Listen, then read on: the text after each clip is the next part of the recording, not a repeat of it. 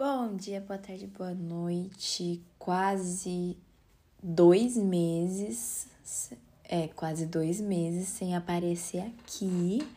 E eu vim aparecer já com um quadro novo que eu vou postar semanalmente, que são as notícias do mundo do cinema na semana. Cinema, série, streaming, tudo, enfim.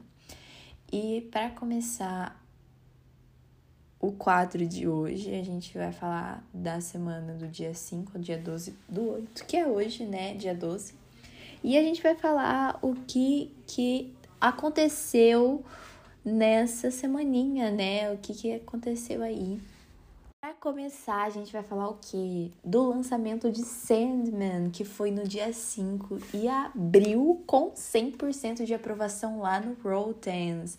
Eu ainda não assisti, mas pelo que eu tô vendo o pessoal comentar, a série tá um sucesso, um sucesso. Além disso, a gente teve o lançamento de Prey, o, o Predador, a Caçada, né, que teve seu lançamento no dia 5 lá no Star Plus.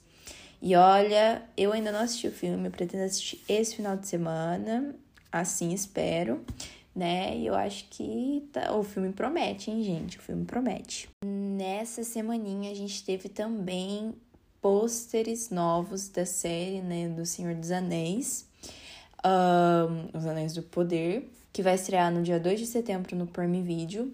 E tivemos também pôster de House of the Dragon, né? Que vai estrear no dia 21 desse mês lá na HBO e HBO Max. Quem aí tá ansioso, ansiosos para assistir, né, assim como eu, eu tô super ansiosa para assistir, principalmente a série do Senhor dos Anéis. É, espero que vai, espero que seja muito boa, né? A gente teve também o first look da adaptação de Aristóteles e Dante, que descobrem os segredos do universo. E a estreia do filme está prevista lá para o Festival Internacional de Cinema em Toronto em setembro. Então, aguardamos aí o lançamento do filme em setembro, né? Como eu quero que esse bloco, né, esse quadro seja algo curto, eu tô comentando bem por cima, né, para que dê tempo de eu falar tudo que eu quero falar em pouco tempo. É só isso, dando um recadinho para vocês. A gente teve também o primeiro trailer de Triangle of the Sadness, acho que falei certo. É o novo filme do Ruben Ostland, Ostland e que foi o vencedor da Palma de Ouro no Festival de Cannes, né, em 2022. E olha, Parece que esse é outro filme que tá prometendo, viu, galera? Tá prometendo. Além disso, a Netflix divulgou o trailer de Justiceiras, né? O filme de comédia que vai ser estrelado pela Maya Hawke, a Sophie Turner e a Camila Mendes também, Jonathan Davis, enfim, vários nomes aí. Então, olha, é outro filme que é, sim, tô ansiosíssima para poder assistir. E assim, quebrando recordes, Top Gun Maverick ultrapassa Titanic e acaba se tornando a sétima maior bilheteria de todos os tempos nos Estados Unidos.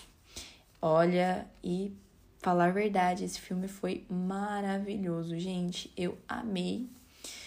Então, assim, não tem que falar de Top Gun. É, sou suspeita porque é um dos meus favoritos. Mas, enfim, Tivemos também trailer de The Menu, né? O suspense que vai ser estrelado pela Anya, Anya Taylor-Joy, Ralph Fiennes e Nicholas Hoult. Então, olha, é outro filme que eu também quero muito assistir, principalmente sou fã da Anya, da Anya, Anya, enfim. É, gosto dos filmes dela, das produções delas, então tô assim, tô ansiosa para assistir, viu?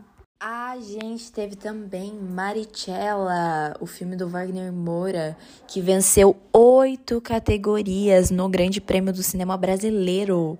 Oito categorias. Então, assim, um filme excelentíssimo, vale a pena assistir, viu? Uh, tivemos o lançamento da terceira temporada de Eu Nunca. Inclusive, foi lançada hoje, no dia 12, se eu não me engano. E já está disponível lá na Netflix para quem tiver interesse em assistir. Uh, pôster oficial de Don't Worry Darling, o filme do Harry Styles com a Florence Pugh. Olha, outro filme que promete, hein? Se eu não me engano, estreia no dia 22 de setembro. E tivemos a bomba revelada que foi Pretty Little Liars e Riverdale, que se passam no mesmo universo. Eu confesso que, como fã de PLL, eu odiei essa notícia, né? Enfim, não vou me abster muito de comentários sobre, porque senão vai me deixar triste. Mais trailers saindo aí, que foi o trailer oficial do filme Emily, uh, que vai ser estrelado pela Emma McQuay e o Oliver Jackson Cohen. É outro filme assim que promete, viu? Uh, Lewis Hamilton foi, ele contou para Vanity Fair que ele foi convidado pelo Tom Cruise para estar em Top Gun Maverick, né? Mas ele infelizmente não pôde aceitar por conta da porque as filmagens iam acontecer na temporada de Fórmula 1, né? E é, ele tinha compromissos, né, com a Fórmula 1, não podia perder o campeonato, né, galera? E então ele seria um dos pilotos de caça. E aí, o que acharam dessa, dessa revelação?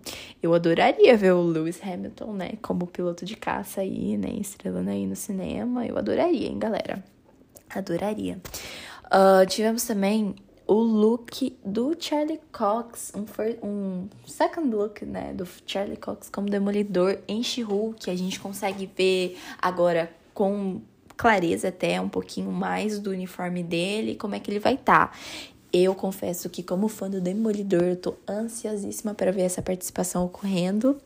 E eu tenho certeza que vai ser incrível.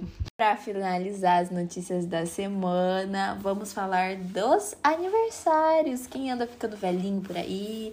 A gente vai começar com Vera Farmiga, o diretor M. Night Shyamalan é, que foi o diretor de Sexto Sentido, Sinais, Fragmentado, enfim.